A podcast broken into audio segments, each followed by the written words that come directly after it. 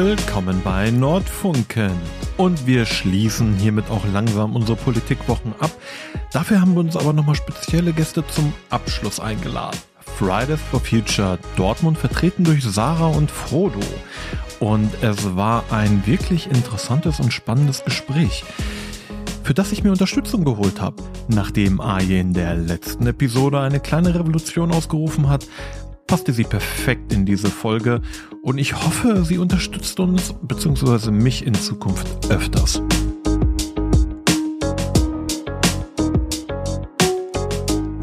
Hallo Marek. Hi Aye. Wie ihr vielleicht hört, haben wir heute, beziehungsweise habe ich heute Unterstützung. Warum bist du da? Ja, ich finde Nordfunken toll und ich unterstütze dich gerne bei der Arbeit und freue mich natürlich auf spannende Geschichten aus der Dortmunder Nordstadt oder allgemein aus Dortmund. Das klingt super. Dann überlasse ich dir auch einfach mal unsere Gäste heute vorzustellen. Hm, das ist aber sehr lieb von dir. Ich freue mich auch extrem, denn wir haben heute die Sarah und den Frodo von Fridays for Future bei uns sitzen. Äh, schön, dass ihr da seid. Hallo. Schön hier zu sein in diesem äh, dunklen Keller. hey. Wir gewöhnen schon mal daran. So dunkel ist er auch gar nicht. Ja, wir haben hier so ein bisschen Licht aufgestellt. Äh, ja, Sarah, Sarah ist 17 Jahre alt, sie ist Schülerin und schon seit Beginn bei Fridays for Future dabei schon fast anderthalb Jahre und äh, sie ist vor allem für Awareness bei Fridays for Future zuständig und ganz oft bei den Demos organisiert sie, spricht auch oft äh, vor großem Publikum. Deswegen äh, könnte sie das wahrscheinlich auch sehr gut alleine hier meistern. Aber sie hat Frodo mitgebracht als Begleitung. Ähm, Frodo studiert Chemie, ist auch seit circa anderthalb Jahren bei Fridays for Future und er ist sozusagen der Ansprechpartner für Bündnisse, für die Polizei, für die Fahrradleute und für alle, die gerne ja aktiv sein möchten mit Fridays for Future. Ich bin da so ein bisschen reingerutscht, aber ja, genau. Sind wir nicht alle so ein bisschen reingerutscht? Ich schön, unsere BündnispartnerInnen und die Polizei in einem Atemzug zu nennen. ja, das ist auch so eine Sache. Wenn die nur so kooperativ wären. Mhm. Okay, auf mhm. Politik gehen wir gleich ein. Ich würde wahrscheinlich die Standardfrage als Einstieg stellen, die momentan jeder an Fridays, Fridays for Future stellt. Ihr engagiert euch jetzt schon relativ lange intensiv gegen die Klimaveränderungen.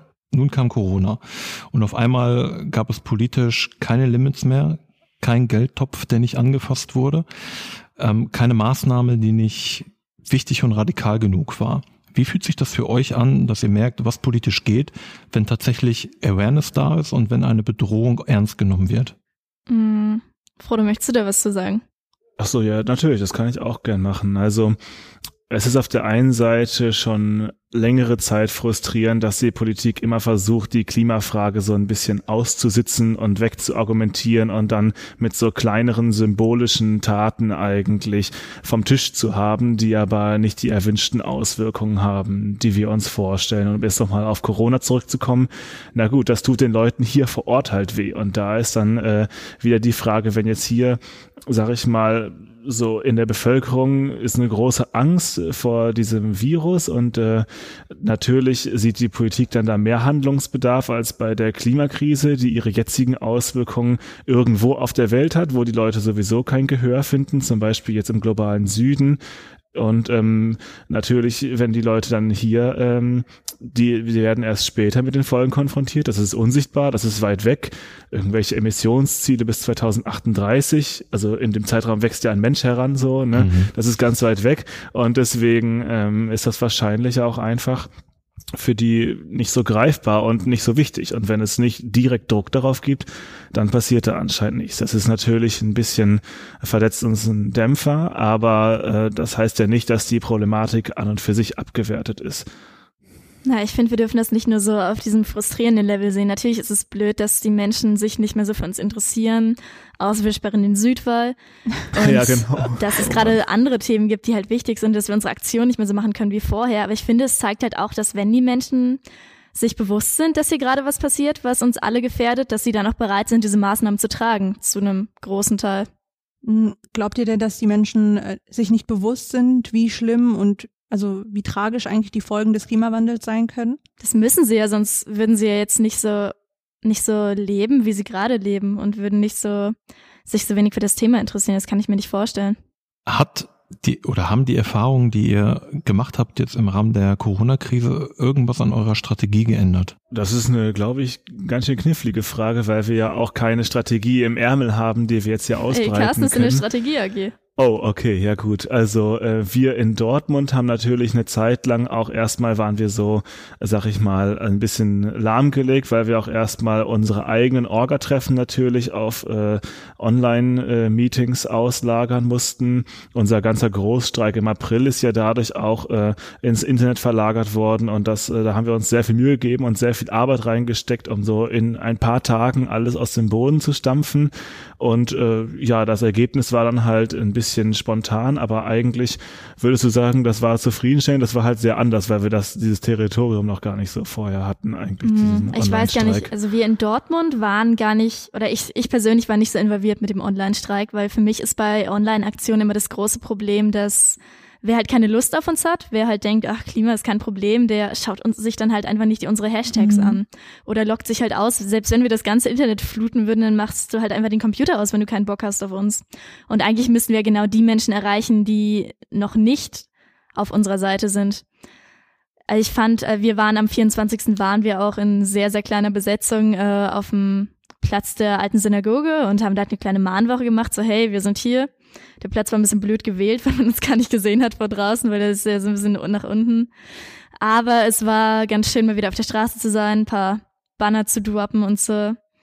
Ich glaube, alles in allem war es schon ein Erfolg, weil es wieder eingeläutet hat, dass wir immer noch Präsenz zeigen können in der Stadt und auf der Straße, auch wenn es jetzt sehr anders ist als vorher. Mhm, aber wenn ihr zum Beispiel seht, dass die Politik oder die Menschen dazu bereit sind, bei einer Krise, wie jetzt zum Beispiel die Corona-Krise, sehr viel drastischere Maßnahmen zu ergreifen, ähm, verändert das eure Art des Aktivismus, dass ihr sagt, wir müssen vielleicht radikaler vorgehen, wir müssen vielleicht mehr tun, um mehr Aufmerksamkeit auf uns zu erregen, weil prinzipiell ist es ja möglich, dass äh, die Regierung handelt. Mm, ich finde das aktuell immer ein bisschen schwierig, so Krisen gegeneinander aufzuwägen, abzuwägen. Es ist alles ultra wichtig und ich bin auch froh, dass unsere Regierung bei dieser Krise dann endlich mal auf die ExpertInnen halbwegs gehört hat. Aber natürlich, also generell hat sich FFF schon radikalisiert. Das kann und muss Menschen auch so sagen, so. Und es ist natürlich frustrierend, wenn nichts passiert, weil am Ende ist nichts Handfestes passiert, was uns zufriedenstellen hätte können. Aber ich glaube, Frustration ist da ganz gefährlich. Und wenn wir uns radikalisieren als Bewegung, dann sollten wir das nicht tun, weil wir frustriert sind, sondern weil wir uns, weil wir darüber nachgedacht haben und so. Genau, also ich denke auch so aus blinder Verzweiflung heraus dann irgendetwas zu tun, egal welche Folgen, auch für uns als AktivistInnen, das ist halt auch, glaube ich, dann nicht ganz der richtige Weg. Ich denke, ich hoffe einfach, dass äh, bei vielen dann auch so ähm, ein Denken einsetzt, okay, das hier wird einfach ein längeres Stück Arbeit. Also wir müssen auch innerhalb unserer Strukturen bei Fridays for Future, die Leute, die das organisieren, müssen wir darauf achten, dass wir uns nicht verheizen, dass wir vielleicht auch nochmal ähm, schauen, dass wir bis bis ins nächste Jahr mit unseren Strukturen so gut, ja, ich will jetzt nicht sagen über den Winter kommen, Überleben. aber irgendwie schon, ja, das dass wir da. Nackte Überleben bei uns. Nee, das jetzt nicht, aber dass halt äh, die Leute nicht ausbrennen und dass die Leute immer noch äh, halt gewillt sind, im nächsten Jahr dann auch wieder ähm, da an den Start zu gehen. Das klingt so, als wäre dieses Jahr schon um, ne? Ist es aber eigentlich gar nicht. Fühlt sich aber so an. So der Großstreik im Ende des Monats kommt September. ja noch. Ja, aber genau und äh, das wird jetzt erstmal noch eine längere Aktion und wir hoffen einfach auch, dass das dann ähm, wieder so, dass es halt wieder in den Fokus rückt, denn Naturgesetze lassen sich halt nicht verhandeln und denen ist es egal, ob die Leute drauf hören oder nicht und ja, die Temperatur steigt, steigt halt immer weiter an, so mit jedem Treibhausgas. Da sind wir eigentlich auch genau bei dem Punkt. Ich weiß natürlich jetzt nicht, ob jeder Zuhörer, jede Zuhörerin genau weiß, worum es bei Fridays of Future geht. Also könntet ihr vielleicht noch mal kurz zusammenfassen, was ist die Problemstellung, die ihr ansprecht und was sind die Lösungen, die ihr anbietet? Oh, kurz ist nicht so seine ist nicht so meine Sache, Frodo, mach du das mal. Aber meine oder was? Ich glaube, ich rede auch immer sehr lange. Man merkt es an den also Redebeiträgen wir sind Fridays for Plenum. Future, wir sind Fridays for Future Dortmund. Wir sind gegen, nein, weil wir sind nicht gegen Klimagerechtigkeit, das ist immer sehr verwirrend. Wir sind, eigentlich ist es nicht verwirrend. Wir sind gegen Klimawandel. Wir sind für Klimagerechtigkeit, denn für uns ist es auch wichtig zu sagen, wir sind nicht nur eine Klimaschutzbewegung, wir sind eine Klimagerechtigkeitsbewegung. Klimagerechtigkeitsbewegung, damit können die meisten Menschen noch wenig anfangen, aber für uns ist das eine relativ wichtige Differenzierung, weil wir finden, es ist ganz klar, dass zum Beispiel der globale Süden viel stärker betroffen ist vom Klimawandel als wir hier, obwohl wir natürlich alle vom Klimawandel betroffen sind. Es gibt ja so, ein, so eine schöne Analogie, kommt leider von Extinction Rebellion, die sind manchmal ein bisschen kritisch, aber es ist halt so, wir sitzen hier nicht alle im selben Boot, aber wir sind im selben Sturm. Und der Klimawandel ist ja der Sturm. Deutschland oder generell so der Westen ist das Boot, so, da sieht man einfach so, wir sind nicht alle gleich davon betroffen. Es gibt Menschen, die können sich wahrscheinlich, egal was passiert, in irgendeinem Bunker vergraben und von ihrem Geld leben oder so. Ich weiß es nicht. Und wir sind einfach dafür, dass die Politik endlich mal was macht. Also das ist für uns auch ultra wichtig, dass wir in erster Linie ein Appell an die Politik sind und in zweiter Linie ein Appell an die Menschen, dass die auch an die Politik appellieren sollten. Denn aktuell ist es echt nicht einfach und vor allem auch echt nicht erschwinglich, klimafreundlich zu leben. Und das ist, finde ich, ein Unding. Also zum Beispiel allein schon bei der Energie so Kohlekraft ist, äh, eigentlich lohnt sich das gar nicht mehr wirtschaftlich, selbst wenn wir dann mit der Wirtschaft argumentieren. Aber so die Solarindustrie zum Beispiel wurde von der Kohlelobby komplett in den Boden gestampft und das geht einfach nicht. Äh, wir sind auch echt dagegen, so da so an Individualverhalten zu appellieren. Natürlich werden wir auf lange Sicht alle unser Verhalten und unser Leben ändern müssen, das ist so. Aber ich finde, man kann nicht erwarten, dass Menschen ihr Leben von jetzt auf gleich ändern, wenn die Politik nicht handelt. Die Politik sollte da Anreize schaffen. Und vor allem ist das ja auch dann auf einer sehr anderen Ebene wirksam. Also die Politik kann Fall. beschließen, jetzt und dann und dann wird dieses Kraftwerk abgeschaltet. Jetzt haben sie natürlich genau das Gegenteil gemacht. Die haben den Stromkonzern, den Kohleausstieg, sag ich mal so, vergoldet. Die kriegen jetzt sogar noch mehr Geld, als wäre das einfach im wunderbaren Kapitalismus irgendwann unrentabel geworden. Aber ja, genau, letztes Jahr hatten wir, glaube ich, am Anfang vor allem noch viel diese Debatte um Individualverhalten oder Politikappell. Und für uns ist ganz klar, das Motto aus dem letzten Jahr lautete, ja, wir streiken, bis ihr handelt. Jetzt langsam äh, wird wir immer noch handeln. nicht gehandelt. Genau, jetzt müssen wir mal irgendwann handeln. Es ist uns ganz, ganz wichtig, dass es halt nicht darum geht, ja, lebt mal alle vegan und plastikfrei und schmeißt am besten nichts weg und fahrt immer nur noch Fahrrad, sondern es geht darum, die Politik muss die Weichen stellen, dass es für alle im eigenen äh, Leben einfacher wird, nachhaltig zu leben und sie muss auch die großen Weichen stellen, um sozusagen die ganzen äh, Kraftwerke und, so, ja. und, Industrie und das alles auf, die, in, auf den richtigen Weg zu bringen und da entsprechende Anreize zu schaffen oder falsche Anreize abzuschaffen. So, das ist halt ein Appell an die Politik vor allem. Könntet ihr das vielleicht nochmal konkreter formulieren, was gerade in dem, in dem großen politischen Rahmen nötig wäre? Ich finde, Konzerne und generell die Industrie muss viel stärker reguliert werden in dem Bereich. Also es wird ja oft über, wenn es über das Klima geredet wird, wird ja oft an das Individuum, an die einzelnen Menschen appelliert, dass die ihr Leben ändern müssen. Das ist natürlich nötig, aber ein Großteil der Emissionen kommt eben von der Industrie. Und das sind, natürlich, es wird immer Emissionen geben, aber es ist echt, also im Kapitalismus wird da echt für jeden Cent äh, sehr viel geopfert an Emissionen und so. Genau, also wir haben halt da auf der einen Seite so diese Bereiche, die vielleicht auch schon so bekannt sind. Energie und Energieerzeugung ist für uns der wichtigste aufgrund der Kohlekraft und auf lange Sicht übrigens auch Öl- und Gaskraftwerke, weil das auch alles fossile Energien sind. Und dann natürlich den Verkehrssektor. Da haben wir halt Verbrennungsmotoren, die einfach eine Technologie aus dem, ich glaube sogar vorletzten Jahrhundert sind irgendwie. Das muss auch sich ändern und es muss sowieso dann stärkeren Wandel hingeben, weg vom motorisierten Individualverkehr hin zu Radverkehr und ÖPNV und so weiter. Und äh, genau, der Flugverkehr spielt da auch noch so eine Rolle, aber das sind dann eher so Detailfragen. Also diese beiden Bereiche sind uns sehr wichtig. Und natürlich dann auch noch Landwirtschaft. Also in der Landwirtschaft wird auch gerade äh, sehr, sehr viel einfach getan, um die Treibhausgasemissionen noch weiter zu erhöhen. Und das muss halt, das muss ein Ende haben. Könntest du das vielleicht noch ein wenig veranschaulichen? Ja, also sag ich mal, Massentierhaltung und so industrielle Landwirtschaft, auch mit mineralischen Stickstoffdüngern und so weiter, das produziert immens viel Treibhausgase, Lachgas und Methan und so weiter.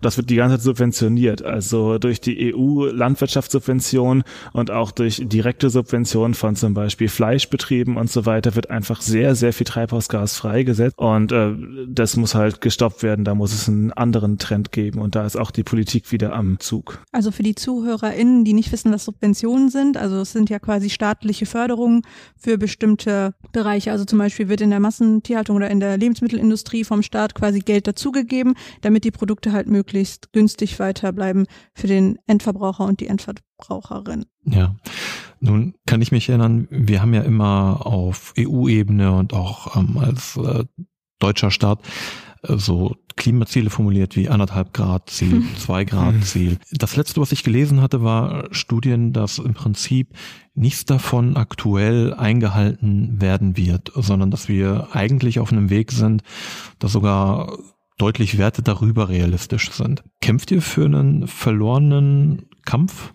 Das lässt sich jetzt, glaube ich, also das lässt sich auf der einen Seite sehr krass herunterbrechen, auf der anderen Seite auch wieder nicht. Das ist jetzt ein bisschen schwierig. Also einmal können wir jetzt, wenn wir wollen, so eine ganz, ganz, ganz düstere Perspektive malen. Wir können sagen, ja, mit den jetzigen Emissionsraten, also wie viel Treibhausgase gerade von Deutschland ausgestoßen werden, sind wir auf dem Weg nicht anderthalb oder zwei Grad, sondern vier bis sechs Grad zu erreichen. Das ist ja auch ultra krass, Und, weil selbst das ja. anderthalb Grad Ziel zum Beispiel, das ist zu wenig. Also diese Ziele, die sich die Regierung, die EU, die UN oder so, alles, was sich da gesetzt hat, das ist viel zu wenig und die halten sich nicht mal da dran. Natürlich stimmt das hoffnungslos, aber was ich mir halt immer denke, wenn ich die Hoffnung aufgebe, wenn wir jetzt, wenn Fridays for Future und sagt, ja, es ist ein verlorener Kampf, wer, wer kämpft denn noch dafür? Wer kämpft denn noch für die Generation nach uns? Genau, und das ist halt, das ist auch, es lohnt sich auch nicht nur für eine bestimmte Zahl zu kämpfen, sondern es endlich um jedes einzelne Menschenleben. Also jedes, äh, sag ich mal, auch Zehntelgrad, 1,5, 1,6 oder 1,4 oder so, das bedeutet eine ganze Masse von Menschenleben, von Menschen, die ihre Heimat verlieren im globalen Süden, aber auch irgendwann bei uns ältere Menschen oder Menschen mit Vorerkrankungen, die dann in Hitzewellen leiden. Also da gibt's ja auch häufig dann so Kreislaufprobleme. Das ist in Statistiken schön versteckt, aber da zeigt sich die Klima Klimakrise auch bei uns, wenn wir wieder so Hitzesommer erleben wie 2018 mhm. oder 19. Und ähm, genau, deswegen würde ich mich da jetzt nicht so festnageln, okay, alles nach 1,5 Grad ist verloren. Es geht einfach wirklich um die Menschen letztendlich. Und es ist auch eine Sache, die Wissenschaft hat sich zwar diese Zahlen sozusagen gesetzt, aber tatsächlich ist das mit Vorsicht zu genießen, weil das ja auch alles Schätzungen sind. Und es hat sich gezeigt bisher, dass alle Negativschätzungen, also das Worst-Case-Szenario der Wissenschaft, wurde bisher immer übertroffen. Also in Sibirien taut der Boden schneller auf als gedacht, in Grönland schmilzt das Eis auch schneller als gedacht und so ja, weiter. Ja, das sind diese Kipppunkte, das ist ja noch schlimmer. Genau, genau. Also es kann eigentlich, wir können eigentlich nur nach vorne schauen, weil äh, sonst bringt uns das nicht weiter. Ja, Marek, also während ich das höre, kriege ich richtig Gänsehaut. Ich weiß nicht, wie fühlst du dich eigentlich kalt. dabei? Ja, nicht nur deswegen, also. Wir, wir haben uns angepasst für die äh, sehr warmen Sommer, die dann wahrscheinlich auf uns zukommen und uns direkt in den Keller verzogen. Ähm, ich ich finde den Punkt super wichtig und auch super spannend. Ich würde gerne das Thema nochmal auf die Kommunalpolitik auf Dortmund überziehen. Wir sind bei Nordfunken immer noch in unseren Politikwochen, wenn wir die Sendung ausstrahlen. Wie würdet ihr die Stadt vorbereiten beziehungsweise verändern, wenn ihr tatsächlich politische Macht hättet, das auch umzusetzen? Wir haben ja tolle kommunale Forderungen, aber da muss man auch ein bisschen dazu sagen, die haben wir extra sehr, sehr zahm gehalten, damit wir so ein bisschen Erfolge verzeichnen können. Was wir, was ist, was ist uns wichtig, Foto? Mobilität. Mehr Radwege, bessere Radwege, auch Radwege, auf denen nicht nur Menschen fahren können, die schon richtig sicher sind auf dem Fahrrad. Ich weiß noch, als ich angefangen habe, über mit dem Fahrrad hinzufahren, hätte ich mich nicht getraut, irgendwo auf Straßen zu fahren, wenn da irgendwo ein Radweg ist oder so. Äh, das ist echt uncool im Straßenverkehr, aber auch so ÖPNV sollte ausgebaut werden und eben nicht nur in der Innenstadt. ÖPNV sollte auch kostenlos sein, finde ich. Also es ist auch ja, gar nicht mehr so utopisch, wie das vor ein paar Jahren noch war. Und es gibt ja auch Kommunen, in denen ist der ÖPNV schon kostenlos. Die RWE-Aktien sollten und müssen verkauft werden. Das ist tatsächlich, was war nochmal die einzige Partei, die das komplett verkaufen wollte? Die FDP. Das fand ich krass. Ja, also ich glaube, die FDP hat tatsächlich äh, das anders argumentiert. Ich glaube, die Grünen ja, und die ja, Linken wollen, auch, äh, wollen genau. auch da raus, aber die haben das halt, die fordern das schon seit Jahren und bei der FDP war es überraschend, dass sie das jetzt auch fordern, glaube ich. Ich glaube, deswegen kam das da so zutage. Aber die RWE-Aktien sind halt auch ein Ding, was in Dortmund irgendwie sehr, ja, das ist in Teilen von Leuten, also in manchen Leuten geht das schon so ein jahrzehntelanger Kampf irgendwie. Ganz kurz, weil ja. auch da weiß ich jetzt nicht, wie mhm. gut unsere ZuhörerInnen informiert sind. Könntet ihr vielleicht einfach mal erklären, worum es dabei geht? RWE ist ein Konzern, die machen Energiesachen, die machen aber keine erneuerbare Energie, ganz im Gegenteil. Die haben zum Beispiel das Kohle, nee, warte mal, Das Kohlekraftwerk Datteln 4 ist ausnahmsweise nicht von denen, wo alles, was im Rheinland abgeht, so Garzweiler und so, das ist alles so deren Werk. Und die sind einfach ein ziemlich großer Widersacher von Fridays Future wegen ihren energiepolitischen Sachen, die sie machen, machen auch ganz viel Lobbyarbeit und so. Und manche Menschen, vor allem in der Politik, argumentieren halt damit, dass wir mit diesen Aktien die ein bisschen beeinflussen können. Das ist aber absolut unrealistisch und diese Möglichkeit wurde jetzt so lange nicht genutzt, dass ich finde, das ist ein absolut ungültiges Argument. Deswegen sollten wir die einfach verkaufen und diesen Konzer Konzern nicht mehr unterstützen.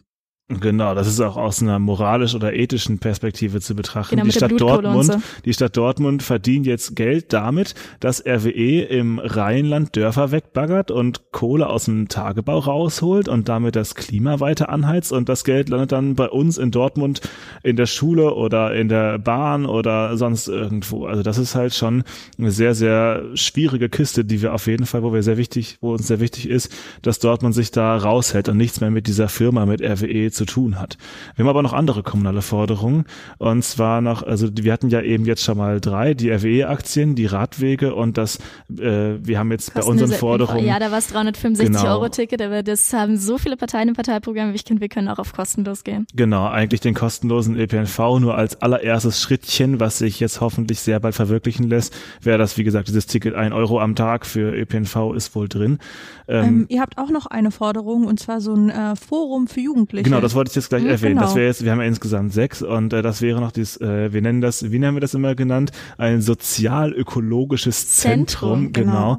Und das uns ist wichtig, weil es ja schon viele Jugendzentren gibt, dass das selbst organisiert ist. Das macht nochmal eine andere Dynamik, dass Jugendliche und allgemein junge Menschen da wirklich so selbst organisiert zusammenkommen können und wissen, was ihnen wichtig ist und dann sich da sozusagen einbringen können, dass das Ganze halt dann so politisch die Stadt weiter mitgestalten kann. Das wie würde das denn wichtig. aussehen? Also wie würde das aussehen, äh, dieses Zentrum, würde die Stadt euch quasi einen Raum zur Verfügung stellen oder den mhm. Jugendlichen und ähm, ihr würdet das dann selbst organisieren, finanziell unterstützen von der also finanzielle Unterstützung durch die Stadt. Mal das Bild doch so ein bisschen aus, damit die ZuhörerInnen sich das vielleicht besser vorstellen können. Mm, ich glaube, wir können da gar nicht so ein konkretes Bild ausmalen, weil wir, also ich bin ein kleiner Teil der Jugend. Ich weiß gar nicht, ob Frodo noch zur Jugend zählt. Doch, no der ist noch ganz jung. jung geblieben, ich weiß Nein, ja aber ich, ich finde, wir sollten uns da keine großen Visionen machen. Es kann ja auch sein, dass äh, ein Großteil der Jugend in Dortmund ganz andere Sachen im Kopf hat als Klima, weil für viele Sachen, für viele Menschen ist die Lebensrealität ja was ganz anderes. So haben ganz die haben so größere Probleme als das Klima, die so ganz vorne sind im Kopf. Deswegen möchte ich da gar nicht drüber nachdenken. Also für uns ist halt wichtig, es gibt ein soziales Zentrum, ein ökologisch-soziales Zentrum. Die Stadt gibt uns Räumlichkeiten und die Stadt gibt Jugendlichen einfach die Möglichkeit, da selbst zu bestimmen, was ist ihnen wichtig, da programmatisch und sowas. Also quasi ein Ort, wo Jugendliche zusammenkommen, sich selbst organisieren und ihre mhm. Stadt mitgestalten. Genau. genau. Also wir sehen uns jetzt nicht in der Position, für alle Jugendlichen in Dortmund sprechen zu können. Das ist uns auch irgendwie bewusst. Ich würde an dem Punkt gerne nochmal fragen, weil das fällt immer wieder auf. Ihr seid besonders organisiert. Wir kennen normalerweise in der Industrie, in Vereinen relativ hierarchische Strukturen. Da gibt es dann einen Chef oder einen Vorstand und der Rest hat dann dem untergeordnete Position. Könnt ihr uns vielleicht mal ein bisschen erklären, wie organisiert sich Fridays for Future? Ach, also, also wir haben Jakob Lase, Greta und Thunberg und Luisa Neubauer. Genau, die sind der Vorstand das und sind unsere Königinnen. Die geben Anweisungen. Ihr seid in einer Monarchie, so genau. ist das, ja. ja. Wir sind Anarcho-Monarchistinnen. Sehr gut. Ja. nein, nein. Also äh, die Bundesebene ist eine Geschichte, das wir die gar nicht anschneiden. Das verwirrt mich alles. Es ist auch nicht alles schlecht, aber egal. Aber wenn Dortmund, wie bei FFF Dortmund, Hierarchien haben wir, würde ich mal behaupten, zumindest keine strukturellen, keine formellen. Natürlich gibt es immer so Informationshierarchien, wer weiß, was abgeht, wer hat die ganzen Kontakte und so, wer kümmert sich um die Sachen und so. Aber eigentlich, also die einzigen formellen Strukturen, die wir haben, werden gewählt. Wir haben einen Menschen, der die Finanzen macht. Wir haben eine Awareness-Beauftragte, das bin ich und ein paar andere Menschen noch. Wir haben Buddies, das ist auch nochmal was. Äh, die sollen so neue Menschen, die ins Plenum kommen, 17.30 äh, Uhr bei DITIF, wenn ihr vorbeischauen wollt, montags. Die kümmern sich dann darum, dass neue Menschen so ein bisschen Ahnung haben, was abgeht und so. Und äh, wir haben Delegierte, das ist wieder ein bisschen Bundesebene, die äh, vernetzen sich halt mit anderen Ortsgruppen, also mit FFF in anderen Städten Und sonst haben wir halt keine Strukturen. Wir setzen uns ja alle an unseren Tisch jeden Montag, wenn wir Plenum haben, wenn wir unsere Versammlung haben und dann reden wir miteinander und machen Abstimmungen und sowas ganz basisdemokratisch. Also wir versuchen natürlich, dass auch diese, sag ich mal, inoffiziellen Hierarchien, dass wir denen so ein bisschen entgegenwirken. Also zum Beispiel, wenn wir jetzt hier so mit Begriffen um uns schmeißen, so FFF ist ja klar, dass das Fridays for Future heißt, aber so Bundesebene oder so weiter, damit wissen vielleicht viele am Anfang gar nichts anzufangen.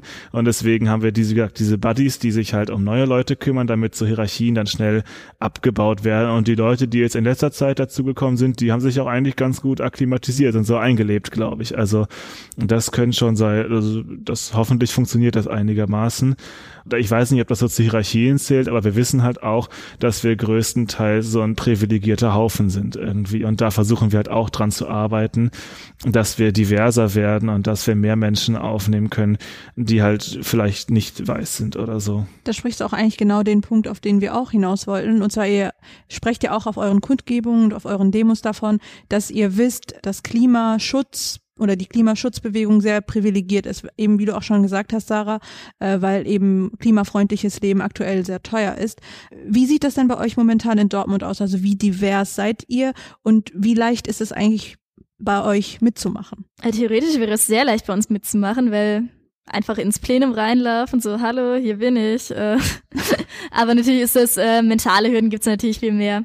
Wie in letzter Zeit hatten wir auch ein bisschen Schwierigkeiten, unser Plenum so an den Mensch zu bringen, weil halt einfach äh, weniger Gelegenheiten, so mehr neue Menschen zu treffen. Irgendwie mittlerweile hat sich das auch alles so ein bisschen, wir haben nicht mehr so viel Schwung. Wir haben halt auf den Demos sind fast immer dieselben Menschen und wenn die Lust hätten, ins Orga-Team zu gehen, wären sie schon da.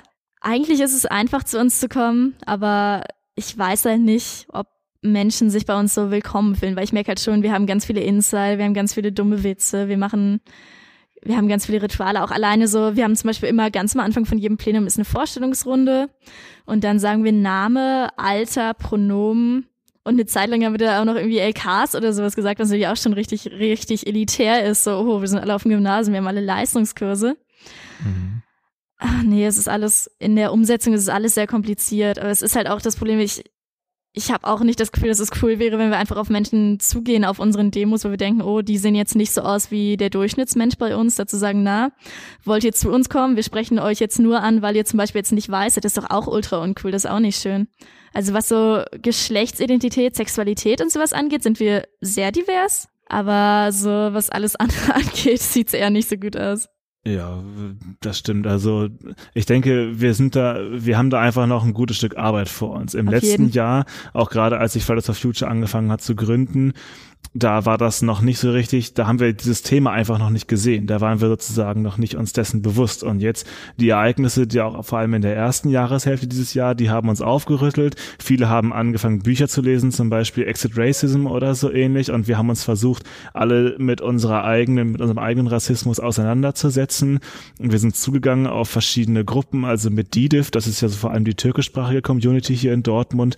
Mit denen arbeiten wir auch schon längere Zeit ziemlich gut zusammen. Ewig. Genau Genau, die haben auch schon, Seit wir haben, wir haben auf deren Kundgebung gesprochen, die haben auf unseren Kundgebungen gesprochen. Das ist eigentlich, glaube ich, eine sehr gute Zusammenarbeit. In deren Räumen war mein allererstes Orga-Treffen. Ja, genau. Also das läuft eigentlich ganz gut. Und dann haben wir, es gibt innerhalb von Fridays for Future auch einen, einen Schutzraum für People of Color und der heißt Migrantifa for Future. Die versuchen, dieses Thema auch ein bisschen nach vorne zu bringen und zu denen haben wir auch Kontakt aufgenommen und versuchen auch gerade so unsere Struktur daran anzupassen. Also es ist ja zum Beispiel auch so, vorhin ging es darum, werden wir radikaler oder nicht. Und wir müssen uns natürlich auch diese Herausforderung stellen, dass es zum Beispiel, wenn wir jetzt über zivilen Ungehorsam sprechen, dann ist es natürlich für Menschen, die eh schon der rassistisch agierenden Polizei und ihrer Diskriminierung ausgesetzt sind, die werden ja vielleicht nicht sofort freudig Juhu schreien, wenn es dann darum geht, hier lasst mal ein bisschen zivilen Ungehorsam begehen, ihr werdet da von der Polizei weggeschleppt, aber sonst passiert euch nichts. Das können die vielleicht nicht so einfach von sich sagen. Und äh,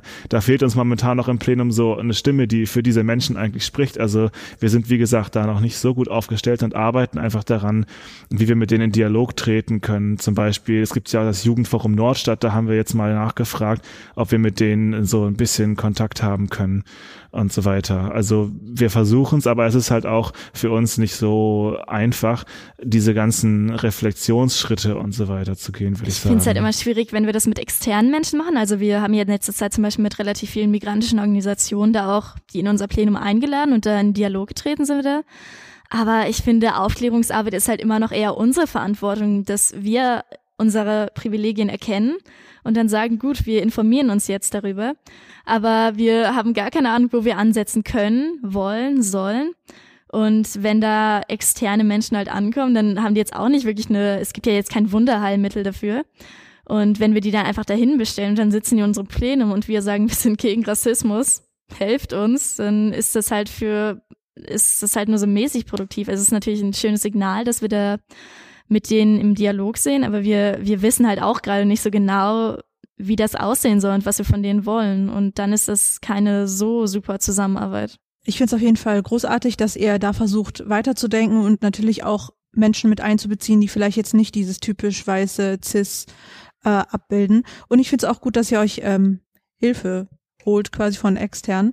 Was denkt ihr denn, müsste denn passieren, damit Fridays for Future quasi in Anführungsstrichen diverser wird? Also warum, wie Menschen dann vielleicht eher auf euch zukommen, weil du hast ja auch mhm. gesagt, ihr würdet es euch ja wünschen, aber es ist auch natürlich eine Hürde, auf die Menschen zuzugehen, weil sie in Anführungsstrichen anders aussehen.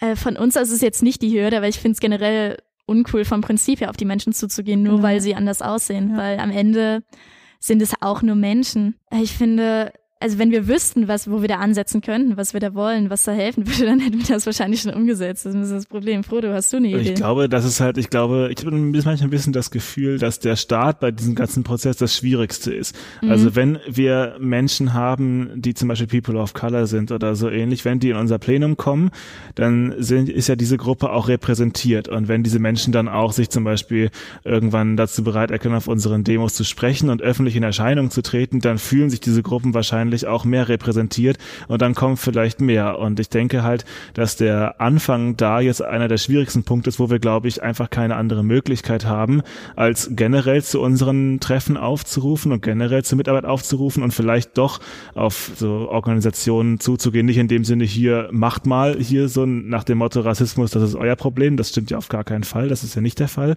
sondern vielleicht eher so, ja, wir haben nicht eure Perspektive. Vielleicht haben wir irgendwas in unseren Plänen, was furchtbar abschreckend ist oder was halt Leute einfach davon fernhält. Vielleicht könnt ihr uns da helfen, wenn ihr das wollt. Das wäre halt, also so würde ich in die Richtung gehen und wir bemühen uns natürlich in unserer Öffentlichkeitsarbeit nicht auch noch Rassismus, der sozusagen bekannt ist, ähm, der uns aufgefallen ist, nochmal zu reproduzieren. Also wir würden jetzt nicht sagen, da und da gibt es schwarze Schafe oder sowas ähnliches, weil wir einfach mhm. so gecheckt haben jetzt mittlerweile in den Jahren, ja, das ist keine coole Redewendung, das reproduziert Rassismus ähm, solche Dinge. Ich denke, da haben wir so verschiedene Möglichkeiten, aber jetzt gerade ist der Start halt ein bisschen schwer in diesem Prozess, würde ich vermuten. Aktuell haben wir aber auch generell ein Problem, neue Menschen zu erreichen. Deswegen ist ja gar nicht so ein großer Pool von Menschen, wo wir diverse Menschen rauspicken könnten, die zu uns finden könnten. Ich interpretiere das einfach mal als Aufruf und äh, Bitte finde, kommt zu uns, egal wer ihr seid.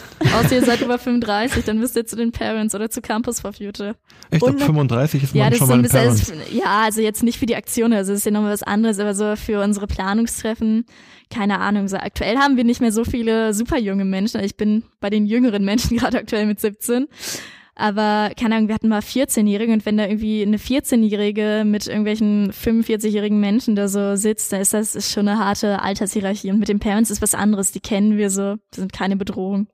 Die meisten Menschen über 35 sind keine Bedrohung. Ich habe keine Vorurteile gegen alte Menschen. Gut, dass Aber wir das mal äh, aufgegriffen und geklärt haben.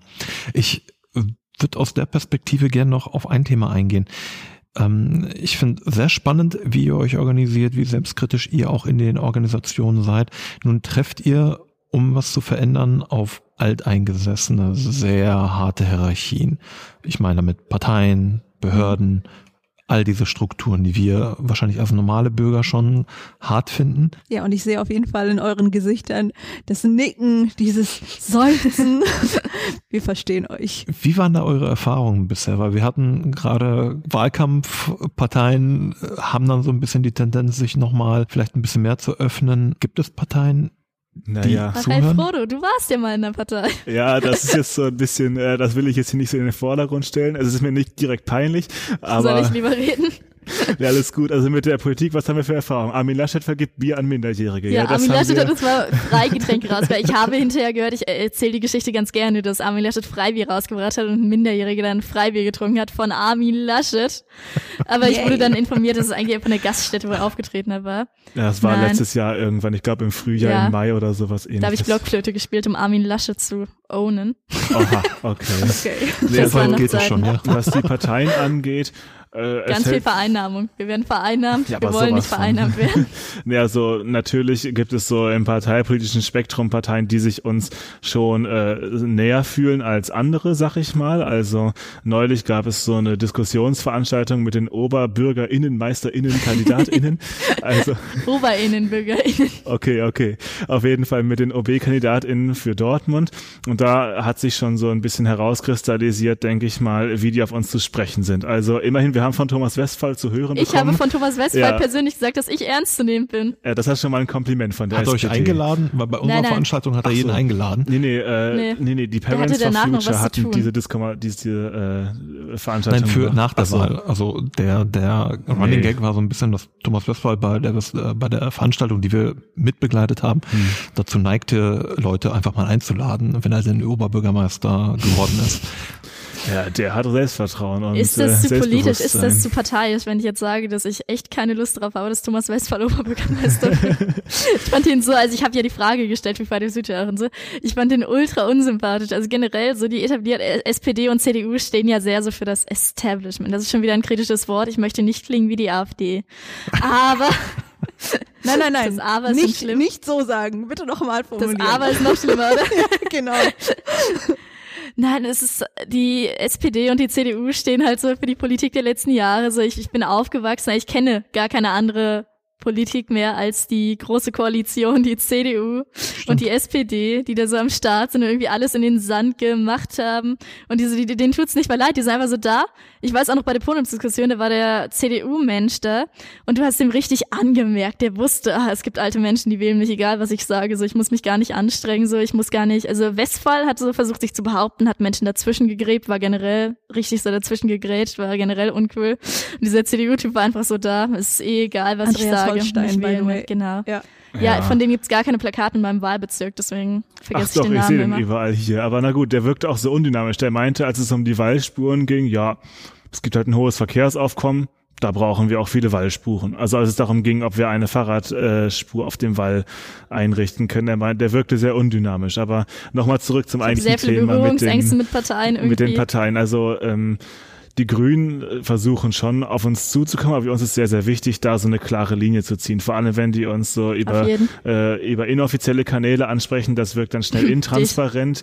ja, tut mir leid, ich war da mal und ich bin da auch noch so offiziell, aber ähm, ja, die hören das jetzt wahrscheinlich auch. Haha, Grüße an euch. Nee. Kann ich an der Stelle, nee, das ist, sorry, Ja, weiter. gut. Nee, also die versuchen halt schon, äh, die haben auch äh, näher zu uns gesucht und wir haben auch mal bei denen unser Plenum abgehalten in der Anfangszeit, glaube ich. Ne? Ja, aber ich finde, ähm, das ist was anderes, weil da ja. so, wenn wir in deren Raum sitzen und die ausnutzen, dann heißt es ja nicht, dass wir, dass okay, wir irgendwas ja. mit denen zu tun haben, abgesehen davon. Ansonsten mit der, wir hatten auch mal mit der Linksjugend so ein bisschen zu tun, da waren Menschen in unserem Plenum, Beef. das wurde auch ja, okay. irgendwann ein bisschen problematisch so, aber ähm, ja, da gab es auf jeden Fall so, die waren, denen waren wir zumindest nicht egal. Das ist ja, immer schon etwas. Ne? Ich und finde, wir haben halt gerade wir hatten relativ negative Erfahrungen mit den Parteien, die so richtig offensiv auf uns zukommen, weil das dann halt oft ist irgendwie, hey, Vereinnahmung so, hey, die wollen von uns profitieren, was ja Parteien wollen generell von allem irgendwie profitieren, die wollen ja gewählt werden und so. Und es gibt bestimmt auch Parteien, die äh, uns besser vertreten als andere und es gibt auch Parteien, die damit besser umgehen als andere. Also es gibt so bestimmte Parteien, die kommen da halt dauernd mit ihren, mit ihren Flaggen, bannern uns auf unsere Demos und da sagen wir dann oh, ja. immer ganz klar, hey, macht das, hört bitte auf damit, wir wollen, wir sind keine Wahlveranstaltung. Und deswegen verlieren wir, glaube ich, oft aus den Augen, dass Überparteilichkeit nicht unbedingt Gegenparteilichkeit heißt. Theoretisch können wir auch mit Parteien zusammenarbeiten auf irgendeiner Ebene, solange wir halt nicht sagen, hey, wir zählen uns ganz klar zu der und der Partei. Das ist uns sehr wichtig. Es gibt ja auch ähm, so in der Öffentlichkeit wird ja immer gezeigt, ja, Luisa Neubauer bekommt aber ein Stipendium von der Heinrich-Böll-Stiftung, was ja die Hausstiftung der Grünen ist. Ja, ja, Jakob, Jakob Blase ist mit den Grünen am Start. Ja, der macht jetzt so richtig Wahlkampf für die gute Daniela Schneckenburger hier. Der war doch heute auf Insta irgendwie ja, ja. sowas. Ist generell, ne? das überrascht ja, mich ja. so krass. Ganz viele Menschen in Dortmund ist es nicht so krass. Da fällt mir jetzt nur ein Mensch ein, aber generell so in anderen Städten sind ganz viele FFF-Menschen zu den Grünen gegangen und kandidieren da jetzt für die Kommunalwahl oder sowas. Und das überrascht mich, weil in Dortmund ist echt starke Antiparteistimmung bei FFF. Ja gut, aber das liegt vielleicht auch daran, dass wir halt als Ortsgruppe so ein bisschen äh, ja sehr antihierarchisch geprägt sind und sind Partei, ja, okay, Parteien sind schon anders. Ja, doch, die haben Vorstände und alles. Ich würde schon sagen, dass die hierarchisch sind. Würdet ihr denn gerne mit Parteien theoretisch jetzt nicht eine von den großen oder so, aber würdet ihr sagen, dass ihr gerne in Parteien vertreten worden wärt oder sucht ihr eher so den außerparlamentarischen Weg des Widerstands? Außerparlamentarisch ist natürlich immer gut, aber aktuell leben wir in einer parlamentarischen Demokratie und irgendwie müssen wir dann natürlich auch mit den Parlamenten leben und uns in den Parlamenten vertreten sehen, wenn wir Veränderungen sehen wollen. Also ja, wir, es ist schon, wäre schon gut. Also wir haben jetzt da glaube ich auch keine Präferenz. Also mir ist ziemlich egal eigentlich, welches Label jetzt da oben drauf klebt, ob das jetzt, äh, also welch, welcher Parteiname das ist. Wir richten unsere Forderungen ja immer an die Politik. Das ist jetzt genau. so ein großer gummiger Wir werfen die raus Begriff. und wer die nimmt, ist uns in erster Linie egal. Wir haben schon Standards.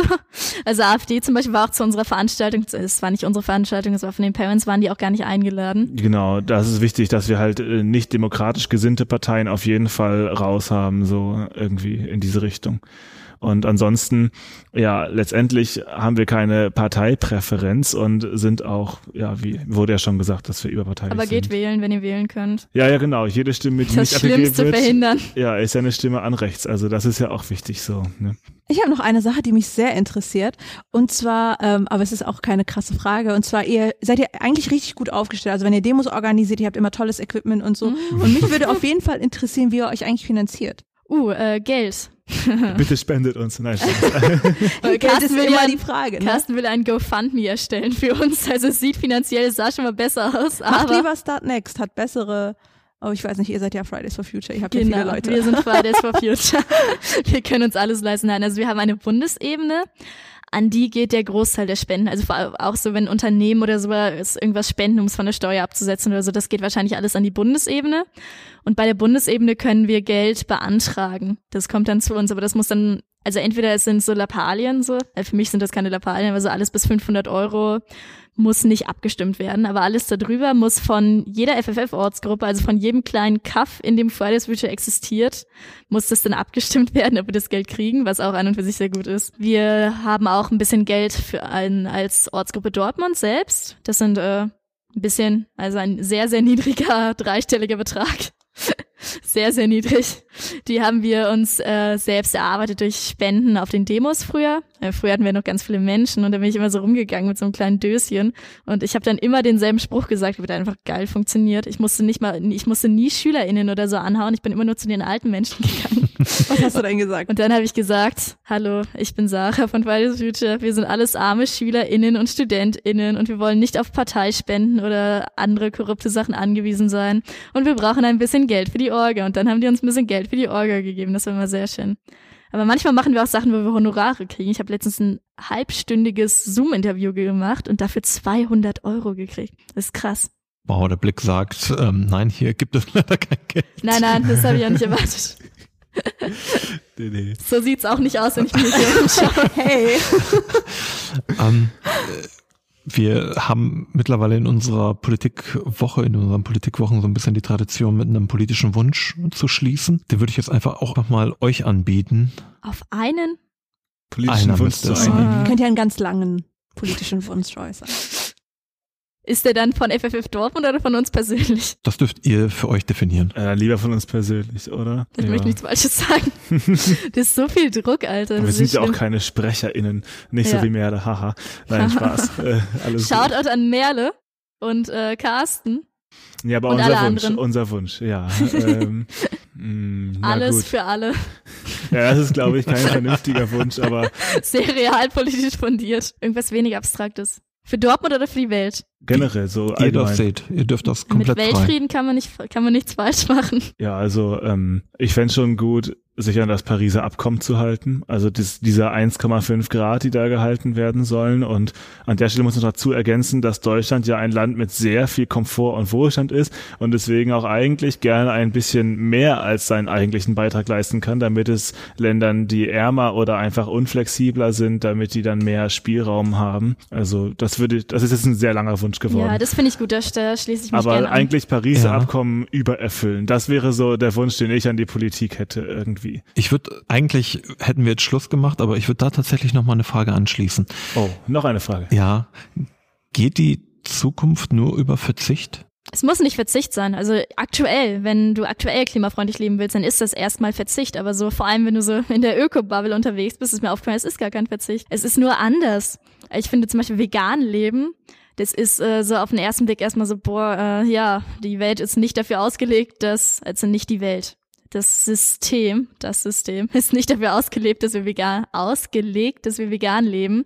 Aber wenn du dann in der Filterblase unterwegs bist und all deine Freunde vegan sind, da ist es plötzlich komplett easy. Da merkst du schon so auf so einem sehr kleinen Level von, keine Ahnung, einer Handvoll Menschen, dass es eigentlich viel einfacher sein könnte alles, wenn wir uns nicht alle so anstellen würden, wenn wir uns lieb haben würden und so, so hippie, hippie Zeug. Also ich würde, ich würde auch sagen, Verzicht, das ist wieder so dieser klassische Move, die Frage irgendwie zu relativieren, das will ich jetzt eigentlich nicht machen, aber ich denke schon, dass ähm, Verzicht halt eine Sichtweise aus der jetzigen Welt ist. Also genau, Verzicht, wir brauchen gar nicht genau, so viel, also wir jetzt haben. Wir, jetzt gerade ist vielleicht so das Standard so irgendwie, ja, ich kann überall hin reisen und ich kann überall hin äh, ja fahren und alles essen und alles kaufen und so weiter und so fort. Und aus der aber Perspektive. das können auch nicht alle, aber. Genau, also das ist also unsere Perspektive so. Und aus der Perspektive, ja, kann Mensch das schon verzichten. Das sehe ich, da gehe ich davon aus. Aber wenn ich jetzt eine andere Perspektive anlege und überlege ich, jo, was brauche ich eigentlich wirklich zum Leben? Dann äh, denke ich, muss das eigentlich gar kein Verzichtgefühl sein, sondern vielleicht einfach so eine Art Umgewöhnung. Also ich bin jetzt hier auch. Neuorientierung einfach. Ja, genau, so eine Art Neuorientierung. Wir wollen jetzt hier nicht alle Leute ideologisch impfen, so dass sie jetzt irgendwie alle umdenken müssen, aber wir sind nun mal alle so aufgewachsen, dass wir uns alles leisten können und wenn wir wollen, können wir für 30 Euro nach Malle fliegen, so, ne? So viel Schöneres und, als ein ähm, SUV im Leben. Ja, genau. Und deswegen, wenn wir uns davon, wenn wir einfach so merken, ja, okay, äh, es ich glaube, wir haben genügend Standards, dass wir nicht so schlimm krank werden oder dass wir halt so einen Lebensstandard irgendwie halten können. Es gibt können. genug für alle. Genau, es gibt genug für alle, wenn wir nicht alle, wenn wir nicht die Hälfte im Supermarkt wegschmeißen, wenn wir das gerechter verteilen. Ich zum Beispiel brauche jetzt auch gar nicht nach Malle fliegen, wenn ich ehrlich bin, so irgendwie. Wir können an den Kanal gehen. Genau, und wir sind auch, wir sind auch nicht so ausgerichtet, dass wir sagen, so, wir wollen euch alles Schöne vermiesen. Also wie gesagt, ich habe schon nette Abende am Kanal gehabt eigentlich und es geht gar nicht darum, irgendwelchen Leuten was madig zu machen, sondern einfach so ein bisschen nach links und rechts zu gucken, dass genug für alle da ist. Ja. Oh, darf ich noch was Wichtiges sagen? Klar. Ihr, ihr müsst nicht auf Sachen verzichten, um zu FFF zu kommen. Das ist ganz wichtig. Oh, wir ja, haben natürlich oh, schon ja. darüber geredet, dass wir Individualverhalten blöd finden. Oder nein, wir wollen Menschen, die individual was ändern, nicht jetzt runterziehen. Aber wir finden es blöd daran zu appellieren. Aber es ist auch nach der, ich sollte nicht nach der Revolution sagen, das ist nicht abgesprochen. Aber auch in der perfekten Welt müssen wir nicht auf alles verzichten, was dem Klima schadet. Das ist unrealistisch. Also, du kannst vielleicht auch mal irgendwie nach Malle gelangen in einer perfekten Welt. ich würde noch tatsächlich letzte Frage. Sind wir zu privilegiert, dass wir nicht mehr flexibel agieren können als Gesellschaft in Deutschland? Wir glauben, dass wir nicht mehr flexibel agieren können. Aber theoretisch könnten wir als Gesellschaft flexibel agieren. Ach, dafür sind wir ja da, die Jugendbewegung, die allen oh, ins ja. Gewissen redet. Vielleicht sind nee, wir die eine Jugendbewegung, die wirklich was ändert. Vielleicht ist das der Erfolg, den wir bisher haben, dass die Leute ein schlechtes Gewissen haben. Vielleicht ist das der Erfolg. Das ist jetzt zwar das sind kein aber großer eher negative Erfolg. Vibes, ja, ja, ja, ja, natürlich. Aber ähm, vielleicht ist das Bewusstsein einfach gestiegen. So, also wenn ich dran glaube, dass mein Konsum nicht schädlich ist, dann ist er auch nicht schädlich. Ne? Aber nee, was bringt uns das Bewusstsein, wenn die Menschen nicht handeln? Das ist blöde. Ja, das stimmt natürlich. Also gemischt. Wenn die Politik nicht handelt. Sorry, jetzt haben wir die Frage vergessen. Nicht schlimm. Nein, ich glaube, wir haben die beantwortet. Ich glaube okay. auch. Na gut. Vielen, vielen Dank. Ja, also ich fand das Gespräch auf jeden Fall sehr interessant und sehr aufschlussreich. Ich danke euch beiden, dass ihr hier wart. Danke Frodo, danke Sarah. War eine Freude. Ich hoffe, ihr müsst nicht zu viel schneiden. Na, das kriegen wir schon hin. Also ich bin zufrieden. Wie sieht's bei dir aus, Marek? Ich bin auch sehr zufrieden. Aje, vielen Dank. Vielen Dank, Marek. nochmal vielen Dank an die Runde. Es war spannend zu hören, wie klar und durchdacht Fridays for Future, in dem Fall Sarah und Frodo, ihre Position erklärt haben. Ich möchte an dieser Stelle nochmal allen Teilnehmern an unseren Politikwochen danken für die offenen und ehrlichen und direkten Gespräche. Uns interessiert an dieser Stelle mal euer Feedback. Wie fandet ihr die Idee, Politik mal so stark in den Vordergrund zu stellen? Und wen würdet ihr gerne hören? Welche Themen sollen wir aufgreifen? Schreibt uns, eigentlich egal wie. Am einfachsten immer einfach eine kleine E-Mail, entweder über unsere Webseite nordfunken.de oder einfach mail at nordfunken.de. Alternativ gerne auch über unsere Social Media Kanäle. Wir sind relativ präsent bei Instagram. Twitter läuft gerade so ein bisschen an und Facebook ist natürlich der Klassiker. Dort findet ihr uns auch unter Nordfunken, wie sonst auch überall. Vielen Dank fürs Zuhören. Ab nächste Woche ohne Politik. Versprochen. Mein Name ist Marek Kirschniok. Bis nächste Woche.